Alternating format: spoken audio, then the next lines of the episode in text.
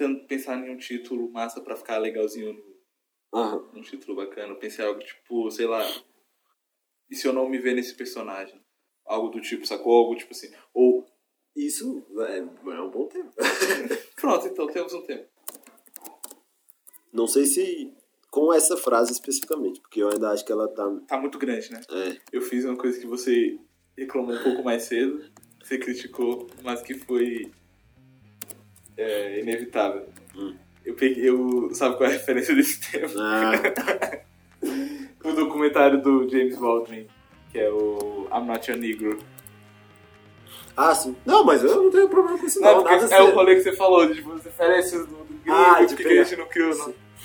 Não, mas a, a ideia eu acho que pode ser a mesma. Mas a gente não precisa usar o mesmo, a mesma frase. Você tá né? gravando já, né? Tá. Perfeito.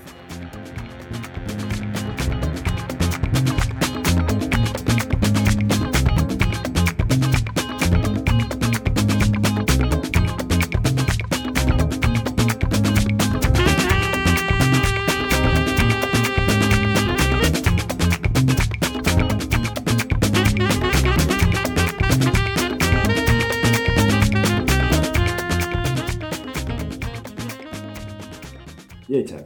E aí, Beleza? Tudo bom com você? Tranquilo. Como é que você está nessa noite de quinta-feira, 8 da noite? Tô com fome, com sono, e com sede e com ideias na mente.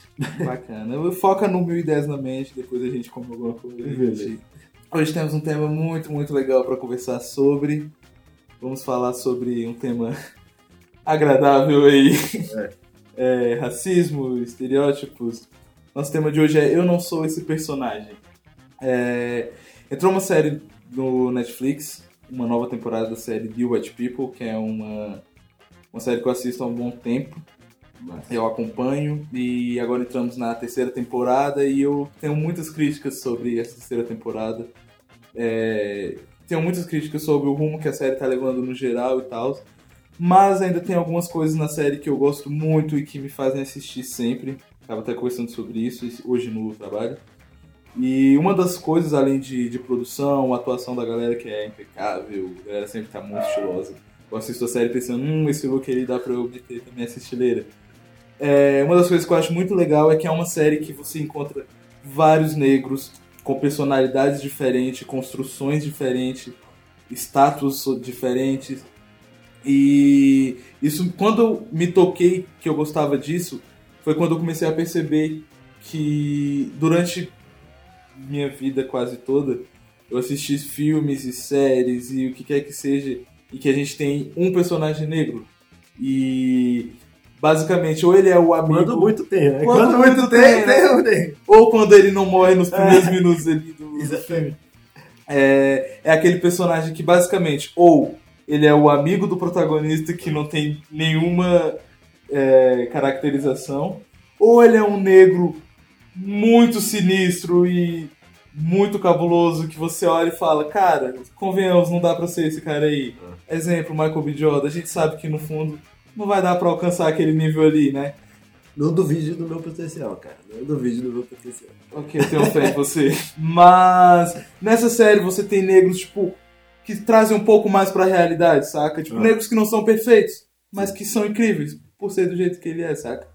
E aí eu fiquei, hum, acho que isso é um tema legal pra gente discutir sobre. Dentro desse tema tem muitas coisas aí que, uma das coisas principalmente, a gente tem que entender um pouco do, do imaginário que se tem sobre o negro. Tava vendo, inclusive, uma série. Uma série não, é um documentário no Netflix que eu não lembro exatamente o nome. mas que fala sobre o estereótipo do negro na sociedade americana e como ele é, é, foi construído dentro, usando a mídia também, do negro ligado ao estupro, do negro estuprador e do negro é, nessa posição de inferioridade de maluquice e de alguém agressivo, de um risco, né? Como um risco. E aí é interessante a gente ver tanto o lado. Porque quando, como o Thiago falou, tanto. Eu tô conversando com você, É verdade, o que você tá falando? é que, galera, a gente ainda tá pegando esse ritmo de não estamos conversando pra vocês. É. Ou não estamos conversando com vocês, mas pra vocês. Vocês só escutarem o nosso papo, saca? Então, se sintam privilegiados aí. Mas, tanto no sentido de que, mais recentemente, exatamente por não ter esse, tem muito essa caracterização do negro como algo perigoso, se teve o extremo oposto, de o negro top, né? O, o bicho que é, que é o cabuloso ali. Flores na cabeça e. São, existem várias facetas disso aí, né? Assim como qualquer outra pessoa tem várias, várias personalidades é, e várias realidades, né? É, e eu acho interessante a gente pensar como é que você pensa, também trazendo um pouco para nossa realidade aqui do Brasil. É, é muito louco isso também, porque a gente começa. Pensando nisso, a gente começa a parar para refletir de tipo assim. É, dentro do Brasil, por que, que a gente tem tão poucas referências, saca? Tipo, a gente tem uma. Não precisa nem entrar muito na questão de dados, mas 56% de negros na população, enfim. É... Mas a gente, se a gente for parar pra pensar quem a gente tem como referência, tipo, hoje, na, na mídia, saca? No entretenimento. Cara, eu acho que a gente não fala os 10 dedos com facilidade, saca? Uhum. E deveria ser, deveria ter com facilidade, porque a gente tem gente incrível de todas as áreas. A gente tem, beleza, temos a Thaís e o Lázaro, que são, né, Né? donos desse Brasilzão, convenhamos.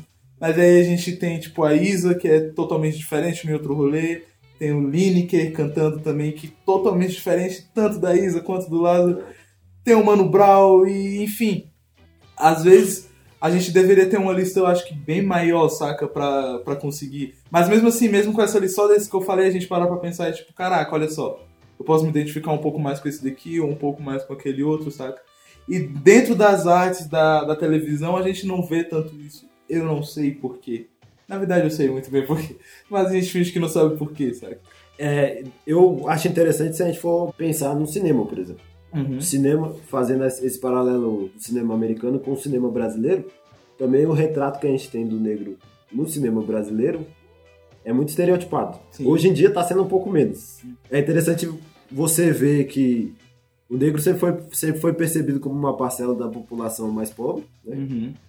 o que realmente durante muito tempo pode até ter sido, mas não justifica de qualquer jeito, porque a gente sempre teve nas posições de poder também. Então, por que, que era mais interessante retratar o negro como alguém que, que não tivesse é, é, essa condição, né? Porque, né? Porque tem interesses por detrás disso aí, né? Mas, Sei lá, é, o negro na- nas novelas é quase a própria Barbie, saca? É tipo, é o rei das profissões. De profissões sempre mais abaixo. É o, o cozinheiro, é a faxineira, é o segurança, é o motorista. E não tem muito o- advogado, o médico. A gente não vê essa representação nos poderes. Sim. Principalmente na mídia, saca? Eu acho que na sociedade no geral, mas principalmente na mídia, a gente não vê. E eu já tive até algumas discussões com. Uma vez eu conversei com meu pai, com minha mãe, sobre o 007. Uhum. Que quando começou aquele rolê do tipo, ah, o 007 talvez seja o Idris Elba, que todo mundo achou incrível, muita gente achou incrível. E algumas pessoas começaram a tipo, ah, não, não tem nada a ver, não sei o quê. E eu levei essa discussão pra dentro de casa. Eu falei com meus pais, ah, você viu que estão querendo colocar o Idris Elba como o 007? E meu pai, como assim? O o 007 é branco, não, não, tem, não pode ser o cara negro. E eu, mas por que não? Se a gente parar pra pensar na história do 007, a gente teve inúmeros atores que são completamente diferentes, saca? É, o Sean Connery, teve o Pierce Brosnan, que é americano, o Daniel Craig, que é austríaco. São galeras de nacionalidades diferentes e que não tem nada a ver um com o outro durante todos esses percursos, saca? Uhum. E o 007 é um personagem que, o quê? Beleza, ele tem que ser bonitão, ele tem que ser inteligente, ele é um espião. Não tem nada na, na característica dele que o impede de ser negro. Tipo assim, ah, ele era nazista, saca? Ele era dono de um terreno que no Brasil colonial. Mas ele simplesmente nunca foi, sacou? eu acho que tem o fato dele ser inglês, né? Ele é inglês ou ele é americano? Eu não, ó, eu não tenho certeza. Então, aí entra nessa, porque ele, durante os anos, assim, ele hoje em foi dia- mudado várias vezes, sacou? Ah, E aí, mas quando se trata disso, inclusive eu acho que nesse último mês o, o próprio Idris Elba ele deu uma nota sobre isso, falando sobre ele ser ou não, ele não vai ser o 007. E ele falou que, cara, eu comecei a ver uma pressão muito grande e eu vi que eu não que, que eu não precisava disso, porque imagina se eu faço e não é o meu melhor papel, saca? ah. automaticamente iam atrelar isso, tipo, ah, olha lá, obviamente, Sim. tá vendo que não deu certo, o negro não tem nada a ver com, com o papel do 007, sabe? ah. E é muito ferrado isso, sabe? Se a gente para pra pensar, tipo, que hoje, 2019, a gente ainda tem que mostrar que, cara, então, tem sim um negro que é médico, saca? Tem um negro que é inteligente pra caramba. Uma representação interessante nisso aí, e nessas diferentes personalidades do negro, também é o próprio Black, Black Panther, né? Porque dentro ali da, da construção da história tem a negra nerd e tem o negro cabulosão lá, entendeu? São diferentes personalidades é, de um... Tudo bem que a história toda acontece dentro de um contexto. É, mas exatamente por conta disso é interessante a gente levantar a- o questionamento que mesmo fora desses contextos só negros, se a gente for trazer para a realidade, é, existem pessoas de diferentes personalidades. E por que, que isso não é retratado quando se é. Por que, que a gente precisa falar disso quando a gente está num contexto só. só negro? Sendo que o- as diferentes personalidades acontecem independente do contexto só negro. Entendeu? Nossa, é muito, muito sinistro isso. Porque é mais o rolê de, tipo assim, até hoje é como se, tipo, ainda existisse a segregação, saca? É. Tipo, a gente consegue ver as diferenças entre a gente só quando a gente tá entre a gente. Uhum. Porque se a gente depender dos ambientes, é tipo, cara, É porque é o nosso olhar sobre nós mesmos. Né? Nós enxergamos a gente diferente. Mas se for parar pra pensar na sociedade, a sociedade enxerga todo, todos nós iguais. Fora quando a gente, além de enxergar a gente totalmente igual, é, a gente tem que se enquadrar naquele padrão do branco, saca? É tipo o, o famoso negro de estimação, saca? Sim. É tipo, ah, eu até tenho um amigo negro, como assim eu sou racista? É, olha aqui, aí você vai ver, é, tipo, é o, o amigo negro que ele é simplesmente a cópia do cara branco, saca? E, e sei lá, tipo, se o cara negro quer ser a cópia e, tipo, quer se sentir bem assim, tipo, quem sou eu, sacou? Mas eu acho que é importante a gente entender que não é só isso, sacou? Do mesmo jeito como tem muitas personalidades no, na sociedade branca, existem muitas, ouso dizer que até mais, personalidades na sociedade negra, sacou? E dentro disso, como isso interfere também na nossa percepção daquilo que acontece ao nosso redor, né? E como a gente percebe o tratamento das outras pessoas com a gente. Porque nós somos diferentes. Sim. Então, alguns são mais sensíveis a algumas ações, interpretam elas melhores e outras não. Sim, com certeza. Então, é, dentro desse assunto é interessante, a gente estava conversando aqui também sobre a percepção do racismo. Como é que cada pessoa percebe isso e quanto tempo cada pessoa percebe. Como é que foi Pra- pra você? Tipo, o primeiro contato, de, tipo assim, o mundo funciona assim. Ah, é, foi na escola. pô. Acho que a grande parte de nós foi na escola. Né?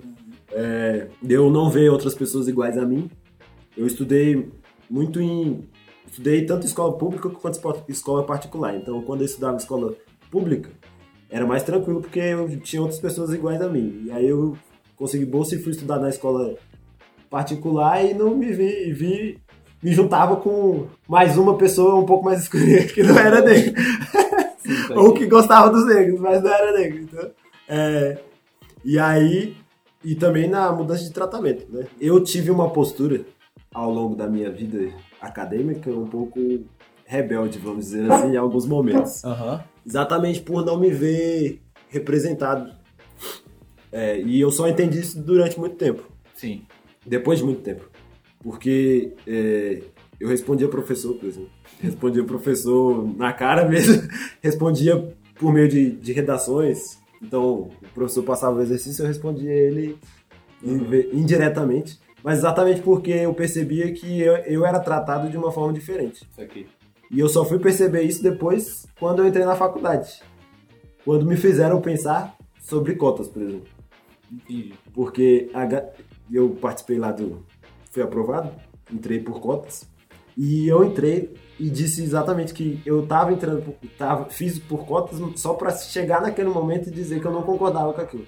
E aí a banca é, conversou comigo e me, me fez entender de que. Porque eu acreditava que era melhor ser uma cota social do que uma cota racial, né? Sim. Uma, uma inocência pura, né? Da situação. Mas eles me fizeram perceber que mesmo eu tendo um pouco mais de condição do que outras pessoas, eu não fui tratado do mesmo jeito. Eu não tive a mesma educação que as outras pessoas, porque eu não fui tratado do mesmo jeito. E eu, perce, eu percebo isso ao longo do, do tempo, tanto na questão de algumas questões de autoestima, no sentido de que eu não me via capaz de aprender algumas coisas, quanto na questão de ir pro fundo, por exemplo, para para não, não ser visto. E é bem aquilo que, que o MC tá falando numa música também. É, ao longo desse período, eu também. Outras pessoas passaram por, por coisas parecidas, mas não é o mesmo contexto pra quem é. Vocês sabem do que eu tô querendo dizer. Aham. Não é a mesma coisa pra quem é negro. Você entende o que eu tô Ah, querendo nossa. dizer, Thiago? Com certeza. É, comigo foi um, foi um pouco diferente é, na- quando eu comecei a abrir os olhos, saca? Porque eu sempre estudei em, em bons colégios, escolas particulares. Minha família não, tipo, nunca teve, foi rica nem nada do tipo, mas a gente sempre conseguiu. Meus pais, minha mãe, meu pai, minha avó sempre ajudou também. A gente sempre conseguiu que eu estudasse em lugares bacanas, saca? E aí no ensino médio eu comecei a ganhar bolsas. E eu estudava pra caramba, eu tira- tinha bolsa. É tipo assim, dentro de casa nunca foi uma questão, porque a gente nunca falou sobre isso. E tipo assim, eu acho que nossos pais não foram ensinados a falar sobre isso. Não era uma questão falar sobre essa, esse tipo de diferença. Então, desde casa nunca, nunca precisou nem, tipo, ser isso, saca? Porque era todo mundo ali junto, a gente, eu me via. E no colégio eu tinha algumas dúvidas, mas eu ainda não entendia o que que tava acontecendo, sacou? E eram dúvidas muito sutis, saca? Nunca rolou nada de tipo, ah, meu Deus. É, eu tinha dúvidas às vezes, tipo assim, é, numa turma de, sei lá, 20, 30 pessoas, tinham tipo cinco negros, saca? Com meninos e meninas. Então, é, Eu tinha mais que eu e, e aí isso foi acontecendo e tal. E assim que eu saí do colégio, eu tava com 17 anos, eu já arranjei o primeiro trampo, trabalhava em um jornal. E aí eu comecei a entender, sabe? Que eu tinha um Black Power, eu era um moleque de 17 anos com Black Power, tipo, se vestindo do jeito que queria se vestir, indo atrás da tua independência e tal. E aí eu comecei a entender, saca? Tipo, como que, que funciona a sociedade, tipo, quando você trampa em um lugar em que o, o filho do dono trampa, tipo, de boa, saca? E, e aí você escuta de alguém, ah, eu achava que ele era, que trabalhava de verdade, você ficava só na molezinha. E eu, mas como assim? Por quê? Não, não sei por quê. E aí eu aprendi a começar a questionar, saca, galera? Quando eu via alguém fazer algum comentário, algo do tipo, mas por que que você achou isso? Por que que você acha que eu não, não consigo fazer? Ou por que que você achou que, tipo, eu sou menor e tal? E aí, justamente pra ver aquela cara, eu amo ver a cara da galera quando, É. quando elas se tocam que o racismo dela falou muito alto, saca? Eu adoro ver essa cara. E aí, depois disso, eu trampei em órgão público.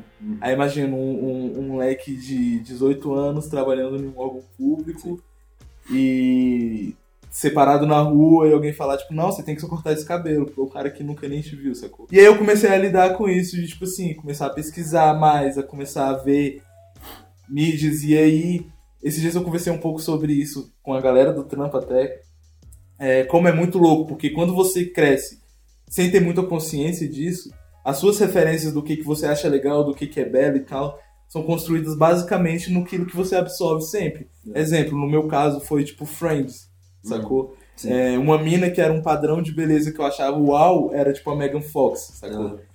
E aí hoje em dia, quando eu olho pra trás, eu fico, caraca, tipo, nem não, perco, não consigo dar nenhuma risada com Friends mais. E tipo, eu tive ótimas referências dentro de casa, principalmente questões musicais, tanto no, no rap, hip hop, no samba, no pagode, no rock também, mas das construções que foram vindo da sociedade ao longo disso, saca, pro colégio, pelo que todo mundo consumia, hoje eu olho e falo, caraca, tipo, era isso mesmo que eu, que eu gostava, tipo, nem que tipo, coisas que sejam, que eu considero ruins, mas que hoje eu olho, caraca, tem tanta coisa muito mais massa, saca, e, e eu vejo esse, um pouco disso mudando é, com meu irmão, eu tenho um irmão de 15 anos, que tá no colégio, e aí esses dias ele me mandou uma foto que ele tirou lá, porque meu irmão tem dreads, e aí ele e mais uma galera, tipo umas duas, três minas, com trança, saca? Aquelas boxers sinistras, e, e eu fiquei, caraca, olha que massa isso, saca? Porque são moleques que estão, tipo, sei lá, primeiro ano, conseguindo se expressar e, tipo, meio que já indo de contra.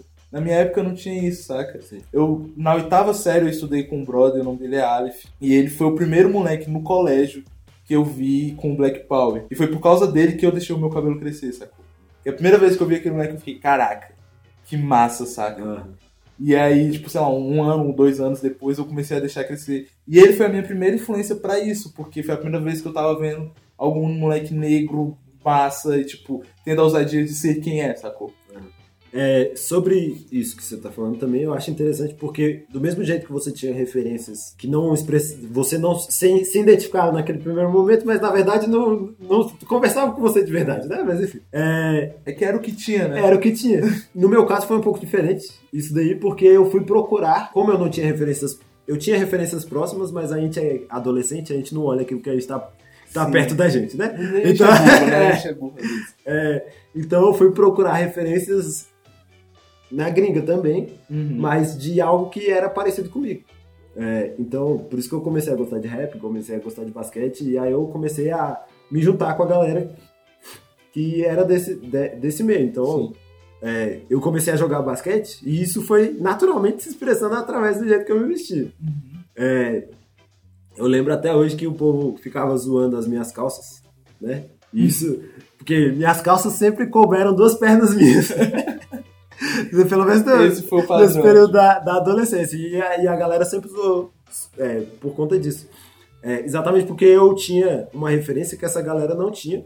Mas ao mesmo tempo eu percebi a admira- de- admiração dessa galera com, com a coragem de eu Uhum. ter essa postura, entendeu? Porque ninguém mais usava, ninguém mais dentro daquele contexto. Eu, como transitava entre contextos diferentes, porque eu Sim. fazia parte de dois contextos, faço até hoje, a gente vai entrar, é, me identificava com aquilo, mas a galera não tinha essa referência. E aí, com o passar do tempo, no- nos anos 2000 ali, começou a rolar os clipes da MTV, as paradas, aí nego começou a entender um pouco daquilo que, que tá, que, dessas referências que eu tinha. E naturalmente, hoje em dia, o que se tem é tudo resultado disso aí. Então, é, eu entendo que você quer esse processo. E eu tive um processo parecido também de reconhecimento, muito daquilo que vem de fora, né? É, embora a gente tenha, como você mesmo falou, essa referência de dentro, musicalmente falando, ou artisticamente falando, é, que a gente só para pra reparar depois, quando é mais velho. Falando um pouco sobre isso ainda, é, sobre essa percepção do racismo, eu acho interessante também que tem cada um tem seu tempo, né? Cada um tem a, como eu falei, tem pessoas de sen- sensibilidades diferentes que às vezes vivem dentro de um contexto ou são, foram criadas de uma forma ou só não tem tanta sensibilidade mesmo é, para perceber que, que algumas coisas rolam não são por acaso. Sim. E aí, eu vou trazer esse exemplo aqui. Minha família, principalmente, e você estava falando do, do seu pai, eu também falo do meu pai também, que eu. Porque eu sempre achei que meu pai ele era muito eloquente, né? Sempre gostou de falar bonito, sempre gostou de escrever Aham. é, bastante. E, sempre, e ele. Isso me incomodava, me- eu tinha admiração por ele, porque ele era uma referência de conhecimento máximo. Mas me incomodava também porque eu achava meio inatingível Aham. era muito difícil pra eu entender. É, mas depois de um tempo eu entendi que ele foi o jeito dele mostrar se afirmar, no sentido de que, ó, ele se não que ele precise se afirmar, mas no sentido de mostrar, ó, eu tenho isso aqui, eu posso ter isso aqui se eu quiser. Eu posso ter conhecimento, eu posso ter um carro bom, eu posso viver em um lugar bom. Sim. Porque eu trabalhei pra isso e consegui. Mas ao mesmo tempo eu entendo, porque também não é assim, né? Não é só pelo trabalho, porque Sim. são várias questões envolvidas aí. Vários fatores aí.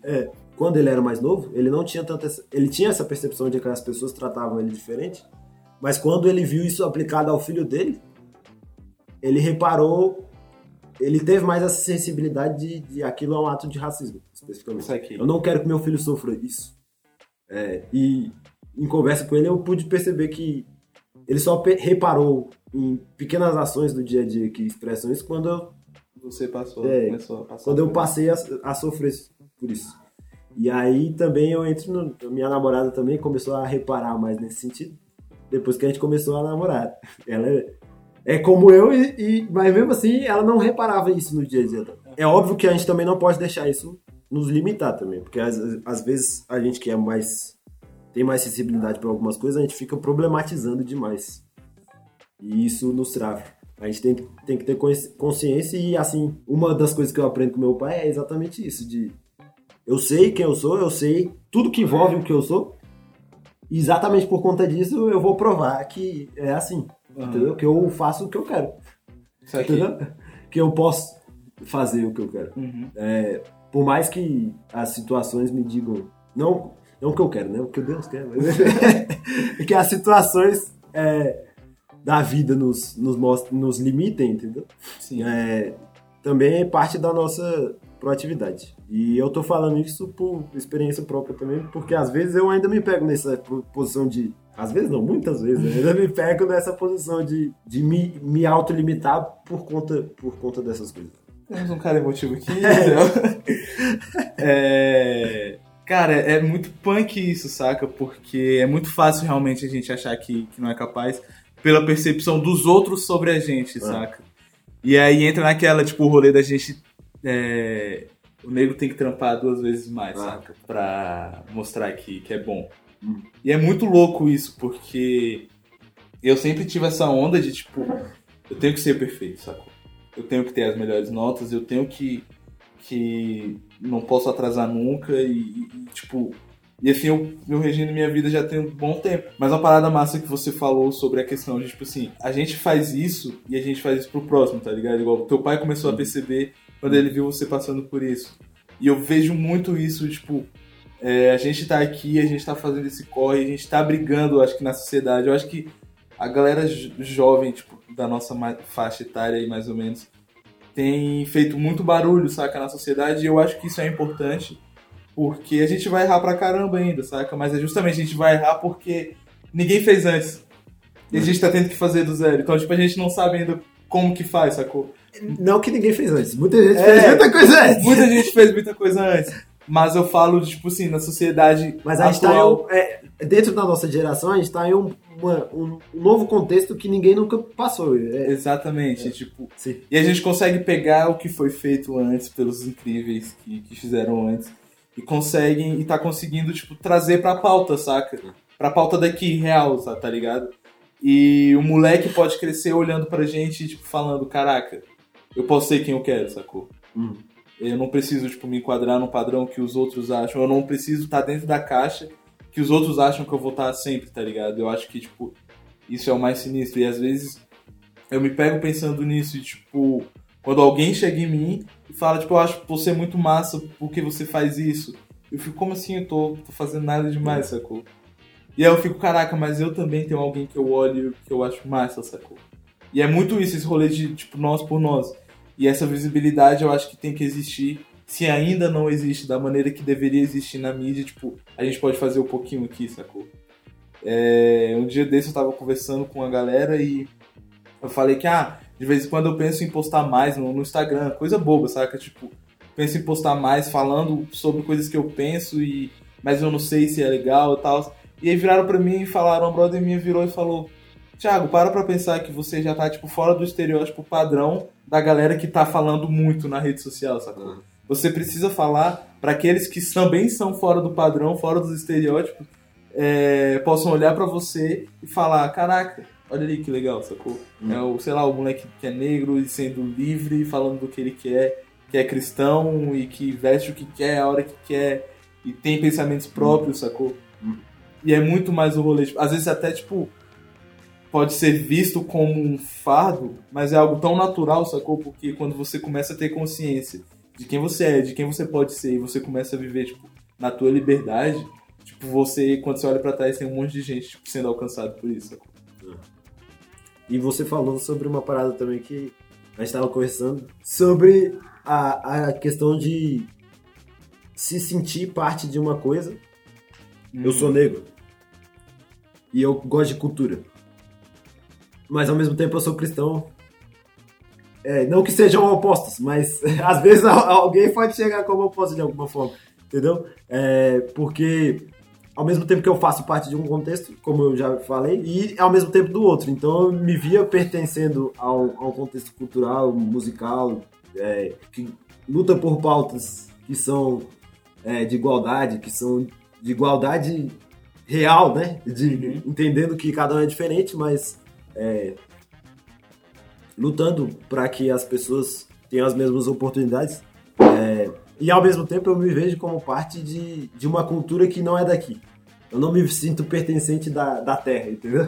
Eu me sinto pertencente a algo que é maior do que aqui. Só É, estou aqui é, é. nossa é, exatamente. É, então, ao mesmo tempo que eu sou daqui, porque a minhas, as minhas expressões e aquilo, a maneira de eu demonstrar aquilo que eu sinto Uhum. São manifestações culturais daqui. A minha essência não é daqui. então. Eu acho que é um rolê, talvez seja uma visão diferente, né? Ah. Eu- é, mas eu acho que o rolê da igreja é que é- a, a igreja se omite muito.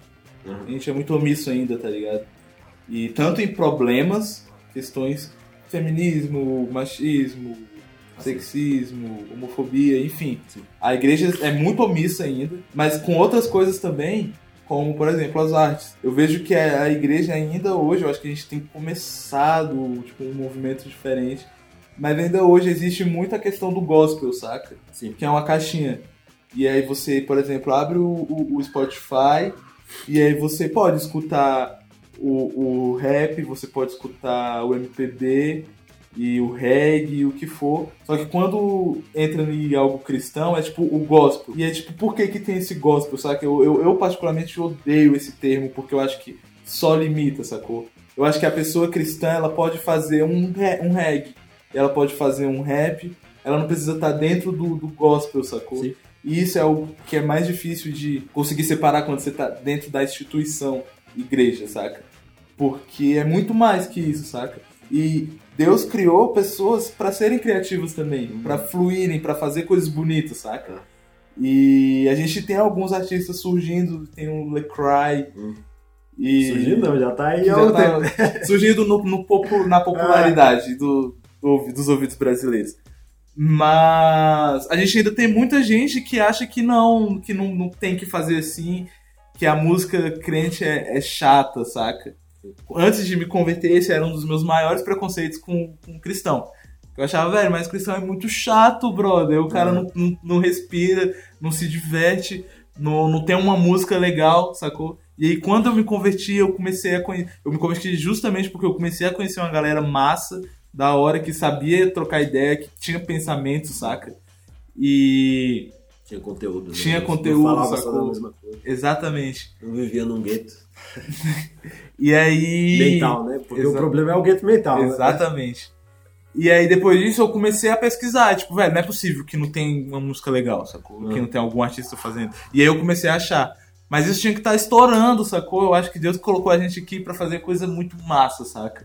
E não, tipo, ficar se limitando e, pior ainda, se limitando o outro, Sim. sacou? E o problema da representatividade também existe dentro da igreja, e, tipo, de uma maneira sinistra. Até hoje, vendem a imagem de um Jesus branco europeu.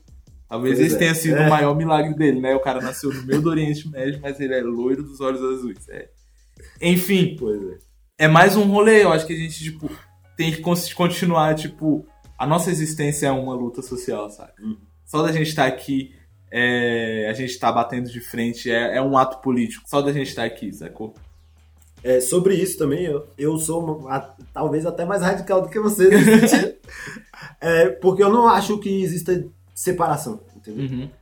Eu acho que foi imposta uma separação meramente por um ter- interesse financeiro. Sim, com certeza. É, mas a arte sempre foi uma expressão natural do ser humano que não veio do ser humano. Uhum, exatamente. Então, é, seja ela com rótulo ou com outro rótulo, com um nome ou com outro nome, ela vem do mesmo lugar. Simples assim, o, único ser que inspira é Deus. Uhum. E toda a criação vem de Deus. É, então a cultura sempre veio, sempre teve essa ligação direta com, com Deus, por mais que tenham né, distorções aí nesse processo, mas isso não, quer, não ausenta é, a participação de Deus nisso, porque Deus cria todas as coisas. Todas as coisas. Não umas coisas sim e outras não. É, tipo, não é. Então, mas enfim, a gente vai entrar nessa. É, mas isso também me limitou durante muito tempo porque por, por essa visão de pertencimento, né? Então, ao mesmo tempo que eu queria falar sobre raiva, porque eu sinto raiva. Sim. Então, eu tenho o direito de escrever uma música sobre raiva.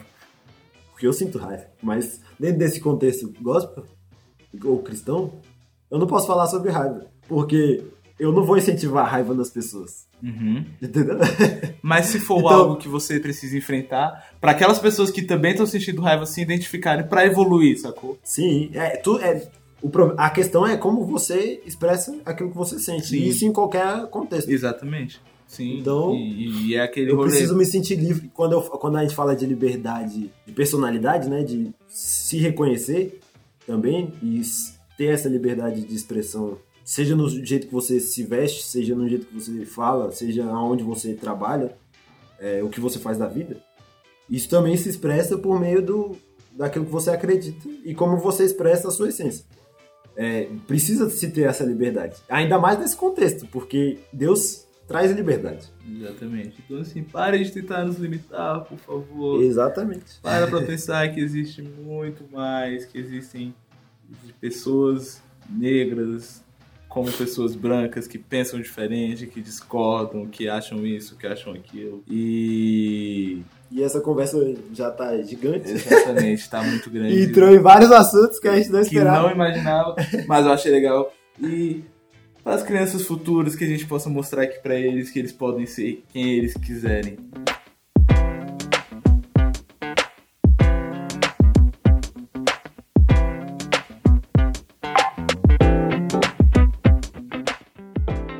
Você tem alguma coisa pra indicar, Thiago? Tenho, Eu tenho, tô cara. querendo saber de umas paradas novas pra poder ouvir, ver.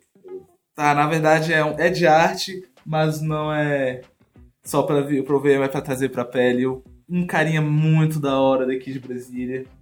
Sou até suspeito pra falar dele. É o Daniel, que é o quê? Tatuador. Meu tatuador. Daniel Viriato. Exatamente. Nosso parceiro. Só dá uma pesquisada, arroba Daniel Viriato.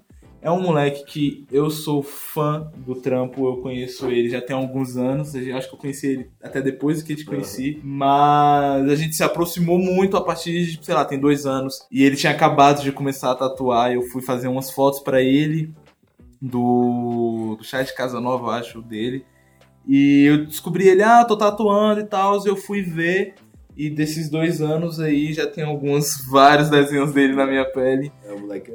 Ele manda muito bem, é um cara extremamente caprichoso, então vale muito a pena curtir o trampo dele. E você, Gisele, me diga alguma coisa nova. Mas, é. Então, Thiago. Tem um MC aí muito bom. E poeta chamado Birubiru Ribeiro, da rima improvisada. que é um grande ganhador de saraus aí pelas periferias aí do DF. Já tô abrindo o Insta aqui dele. E de batalhas também. Se vocês quiserem se informar mais, a gente desenvolve trabalhos aí em parceria. É, dá um confere lá no YouTube que o moleque é brabo. Show de bola, vou com certeza. Então é isso? É isso. Até. Mas quais são suas redes, Thiago? Diga aí. Não é só isso, temos que nos divulgar. Mas deu nosso peixe também, né? Já tava me esquecendo dessa parte importantíssima, porque, né? Temos que pagar contas. É isso. Tia, arroba Thiago F25, Thiago sem H, hein? E arroba Gesiel. 01. Quer saber mais sobre a gente? Só dá uma procurada, manda DM, manda dicas de temas e tamo aí. Dê sugestões também sobre o que a gente poderia incluir aqui. Quadros, etc. Qualquer coisa que vocês mandarem, mande aí que a gente vai ver e vai acrescentar dentro da, do, nosso É, critério. ou não, a gente vai pensar no caso de vocês. Valeu, família, estamos juntos. Pei, pei, pei. Nossa, tira esse pei, pei, pei. que É. Meu família também, vou tirar. Já tava aqui batido. Mas show, top. Vai ficar só essa parte aí, final. 10 dias. Se bem que tu podia deixar. E deixar a gente falando isso, saca?